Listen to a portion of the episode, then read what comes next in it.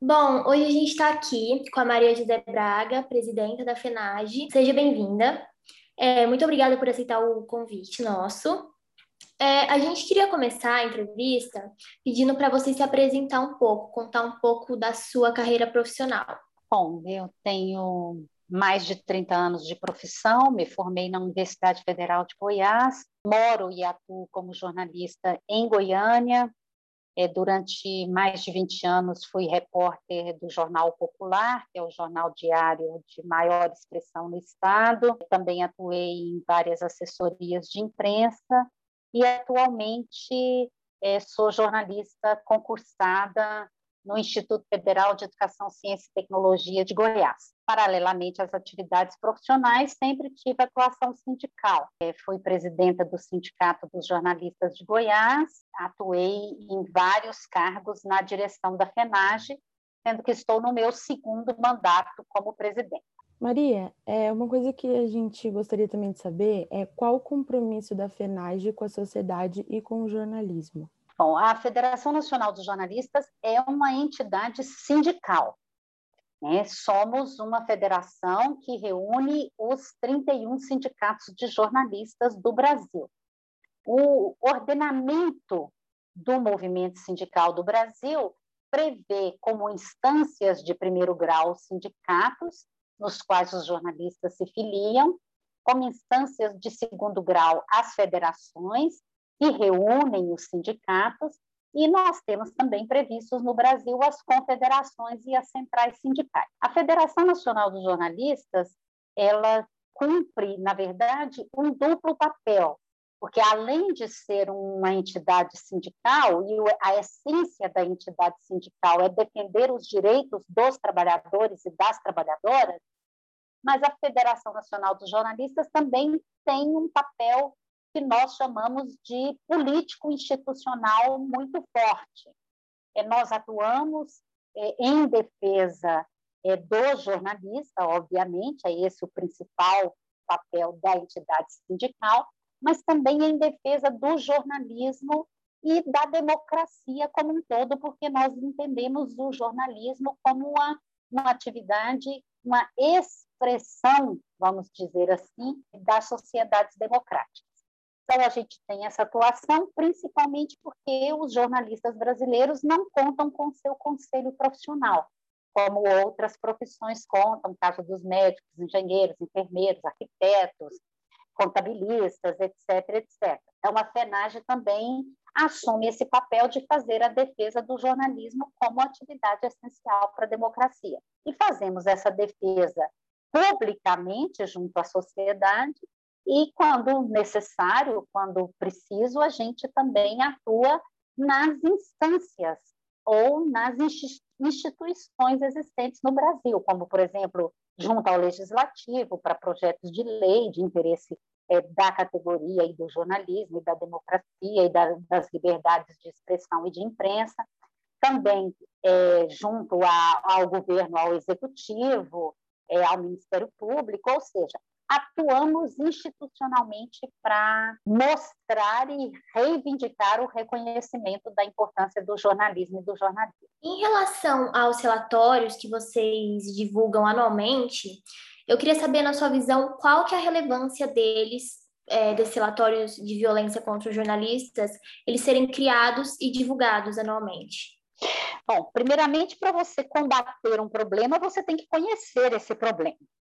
Então, a coleta de dados ela é muitíssimo importante para que tenhamos efetivamente a real noção do que acontece no Brasil de tentativas de cerceamento à liberdade de imprensa, porque entendemos que toda violência contra jornalista ela não é individual, ela é, na verdade, uma tentativa de cerceamento à liberdade de imprensa. Então, os relatórios, primeiramente, têm essa função de nos dar os elementos da realidade para que nós, FENAGE e sindicatos, possamos agir, mas também eles cumprem um importante papel de fazer a denúncia pública dessa violência. E a denúncia pública é importante porque uma das formas de se combater a violência é combater a impunidade. Para combater a impunidade, nós precisamos de fazer a denúncia pública, precisamos de fazer as denúncias formais dos casos de violência contra jornalistas, para que possamos exigir do Estado brasileiro a apuração dos casos, nos, quando se trata de é, violência física contra jornalista, a identificação dos culpados e a punição desses culpados. E quando se trata de violência é, verbal, ataque à honra profissional, a gente precisa também aí de ter os elementos para que o profissional possa é, ingressar na justiça com ações por reparação por dano moral. Então, é, o, o, relatório cumpre esses é, dois papéis que para nós é muitíssimo, são muitíssimo importantes. Esse relatório, que foi uma das bases da nossa pesquisa, é, e a gente leu muito, né, a gente leu e releu eles, foi justamente com base nesses dados divulgados, é, a gente percebeu que a região centro-oeste ela foi a mais atacada em 2020, sendo que em 2015 ela estava no final dessa lista. Você, como presidenta da FENAGE, o que você observa nesse fenômeno? Historicamente, a região sudeste é a região onde ocorre mais casos de violências contra jornalistas. E aí, principalmente o estado de São Paulo, onde a gente tem um grande número de veículos de comunicação, e também onde ocorrem é, grandes manifestações que são palco né, frequente da violência contra jornalistas. Em 2020, houve uma, uma mudança, e está bastante é, identificada no nosso relatório, que nós consideramos como região casos de censura cometidos pela EBC, nós os computamos no Distrito Federal, onde está a sede da empresa Brasil de Comunicação, e nós entendemos que esses casos de censura, mesmo ocorrendo em São Paulo e no Rio de Janeiro, onde também há praças da EBC, mas foram determinados né, pela gestão ou pela alta gestão que está sediada em Brasília. Então, isso fez com que é, um grande número de casos ficasse na região centro-oeste, assim também como os casos de agressões diretas do presidente Bolsonaro a jornalista.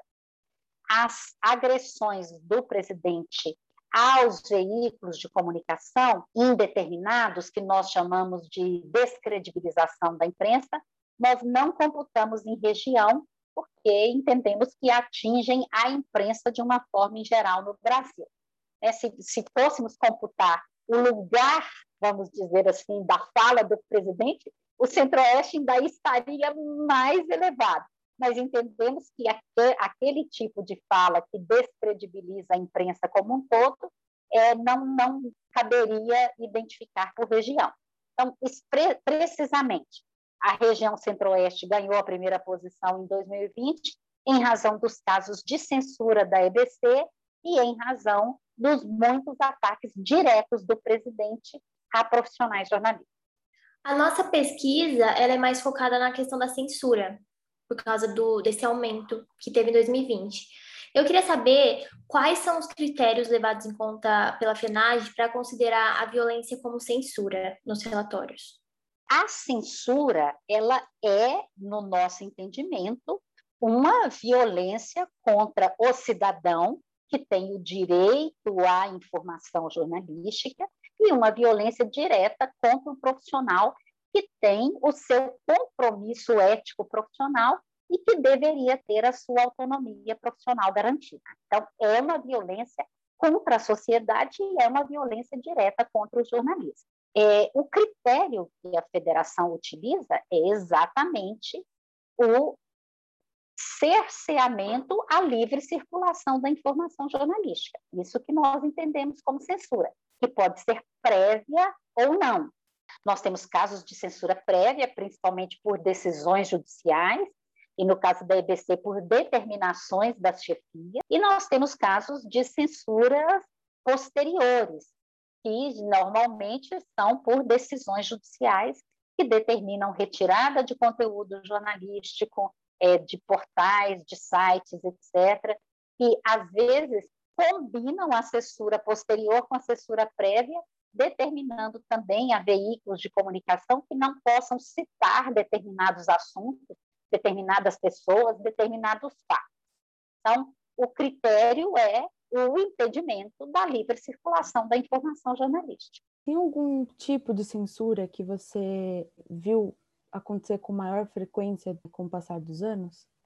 A, a censura é a violência contra jornalistas mais difícil de de nós identificarmos, porque, na maioria dos casos, os profissionais que sofrem a censura não a denunciam. Então, não, não, a gente pode dizer com segurança que é a violência contra jornalistas mais subnotificada, ou seja, que menos é denunciada pelas próprias vítimas. E isso, claro, que tem um motivo. Muitas vezes a censura ela é interna, é dentro da redação. E o profissional, claro, tem aí a, a vamos dizer assim, o risco concreto de que se ele denuncia que foi censurado, que ele pode sofrer represálias inclusive, pode ser demitido. Em 2019 e em 2020, nós conseguimos contabilizar um maior número de censura interna das redações em razão do trabalho feito pela comissão de empregados e pelos sindicatos de jornalistas dentro da EBC. E aí é preciso que a gente é, faça essa distinção. A EBC, como empresa pública, tem jornalistas concursados que não podem ser demitidos. Então, o profissional é, adquire, vamos dizer assim, o hábito de denunciar a censura é, interna que ocorre nas redações.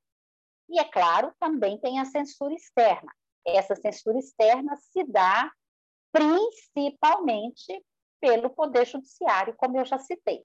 São ações judiciais para retirada de conteúdo jornalístico, são ações judiciais é, pedindo punição para jornalistas, indenização e até mesmo prisão. Então, isso é muito frequente, mas também nós reconhecemos que está subnotificado no nosso relatório, porque nem todo jornalista vítima de uma é, ação judicial comunica que está sendo vítima de uma ação judicial ao seu sindicato ou, ao, ou à FENAC. Então, os jornalistas que têm cargos públicos que não, é, que não podem ser demitidos, eles se sentem mais seguros ao denunciar uma censura, porque eles não podem sofrer essa demissão. Claro, claro. Infelizmente, é, a gente precisava de ter salvaguardas né, na, na, na relação de emprego para garantir a autonomia do jornalista também na empresa privada. Mas, infelizmente, nós não temos essas salvaguardas na legislação brasileira. E um jornalista que denunciar que foi censurado internamente na empresa, muito provavelmente ele vai perder o emprego, ele vai ser demitido. E você acha que também, às vezes, é, os jornalistas eles são é, censurados e eles mesmos não sabem que foram censurados? Às vezes eles é, têm o, um editor, ele usa por uma desculpa, ah, eu acho que a sua matéria não é relevante, ou a gente não pode falar sobre isso e acaba caindo a pauta e na verdade era relevante, mas o jornal não podia falar sobre isso? Sim, isso ocorre, isso ocorre. É, muitas vezes, é, como há uma hierarquização dentro das redações, infelizmente, porque poderia ser um, as redações poderiam ser local de mais diálogo, de mais debate coletivo, de mais decisão coletiva, mas às vezes é, existem decisões é, sobre as quais os jornalistas não têm conhecimento. E aí determinados assuntos é, não chegam nem mesmo a ser contados. Né? São é, censurados antes mesmo é, de chegar na mão do repórter. E há casos, claro, é, de é, censura depois que o jornalista foi pautado, que fez seu trabalho, e que por questões econômicas, por questões políticas, por questões às vezes até mesmo é, pessoais dos donos das empresas, etc., determinado trabalho não é veiculado. Analisando os relatórios, percebe-se que a partir de 2017 a EBC tornou-se frequente nos casos de censura até os dias atuais. É, como justificar a situação tendo em vista os dois mandatos diferentes, sendo que de 2017 e 2018 foi é, do Temer e de 2019 até os dias atuais foi do Bolsonaro? A, a EBC, Empresa Brasil de Comunicação, foi, foi criada no governo do, do ex-presidente Lula como uma empresa pública. E ela tinha algumas salvaguardas de empresa pública, como, por exemplo, contar com um conselho curador com membros da sociedade, com empregados, para fazer a gestão da programação da EBC e, inclusive, é, da discussão dessa programação. É, com o golpe de 2016 e a ascensão do Temer à, à presidência, uma das primeiras medidas que ele toma é extinguir o conselho curador da EBC e tirar esse caráter público da empresa. É, a, o objetivo, desde a primeira medida do Temer, foi fazer com que a EBC é, se tornasse uma empresa do governo, para divulgar questões de governo, interesses de governo. Então, a autonomia que a EBC é, teve nos governos do presidente Lula e da presidenta Dilma, ela foi quebrada já no governo Temer e os ataques a essa autonomia foram ainda maiores no governo do presidente Bolsonaro, com medidas reais, concretas, de direcionamento de conteúdo para as posições de governo. Então, isso claro, é, reflete na própria programação da EBC, no jornalismo praticado pela EBC, e tem sido frequentemente denunciado pelos é, empregados da EBC, pela comissão de empregados e pelos sindicatos de jornalistas e radialistas. Então, houve, de fato, aí uma ruptura no projeto da EBC. E essa ruptura agora se consolida com a inclusão da EBC no programa de privatização do governo Bolsonaro. É, tendo em vista tudo isso, até que você falou agora, e todo esse crescente casos é, de violência contra a imprensa, em sua visão, você acha que é, lados e partidos políticos eles acabam influenciando o comportamento dos indivíduos em relação à imprensa? Claro que sim. É, nós temos o um exemplo é, bastante evidente é, do Brasil é, do presidente Bolsonaro. O presidente, ele próprio, é um agressor, ele é frequentemente ele usa é, da, das é, agressões verbais, principalmente, para atacar jornalistas e veículos de comunicação, e ao fazer isso, ele, de alguma forma, autoriza os membros do seu governo a fazerem o mesmo e incentiva os seus seguidores a fazerem o mesmo. Então, há sim um incentivo para que os membros do governo e os apoiadores também critiquem e agridam a imprensa. Então, para finalizar, eu vou é, agradecer desde já você ter aceito o nosso convite. É muito importante ter uma figura como você para a nossa reportagem.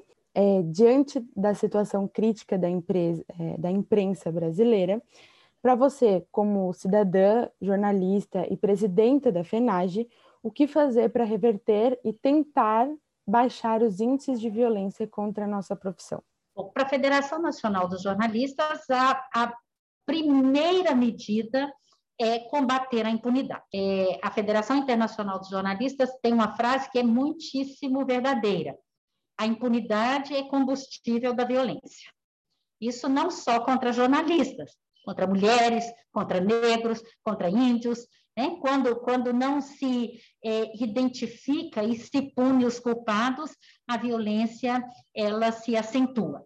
Então, precisamos de combater a impunidade e, para combater a impunidade, é preciso haver a denúncia. Profissionais agredidos precisam de denunciar e de, precisam de procurar apoio das entidades sindicais para fazer essa denúncia, para ter o acompanhamento e para que a gente possa registrar todos esses casos. Além disso, é preciso que os poderes constituídos também atuem para garantir a segurança dos jornalistas e dos demais defensores de direitos humanos no Brasil. Então, é, é, preciso que haja medidas de governo para proteger jornalistas. Há, há alguns anos, nós estávamos discutindo no Ministério da Justiça protocolos de atuação para as forças de segurança, para que essas forças de segurança é, não só não agredissem jornalistas, mas que protegessem o jornalista no exercício da profissão, principalmente em manifestações públicas. A situação mudou hoje no Brasil. O presidente do Brasil é um dos principais agressores e nós achamos que essa situação atual do Brasil só pode ser revertida com a mudança de governo. Então, é por isso que nós é, somos uma das entidades que assina um dos 100 pedidos de impeachment do presidente da República, que estão dormitando na Câmara dos Deputados. Nós já protocolizamos ação judicial contra o presidente da República, pedindo que o governo brasileiro tome providências para garantir a segurança dos jornalistas que cobrem o Palácio do Planalto e o Palácio da Alvorada. Infelizmente, a justiça não nos deu, não nos deu resposta, e a gente é, espera que haja o apoio da sociedade para que, de fato, esses poderes constituídos hajam para combater a violência contra jornalistas. Bom, Maria, muito obrigada de novo. Essa entrevista foi muito importante para a gente, vai ser muito importante para a nossa matéria.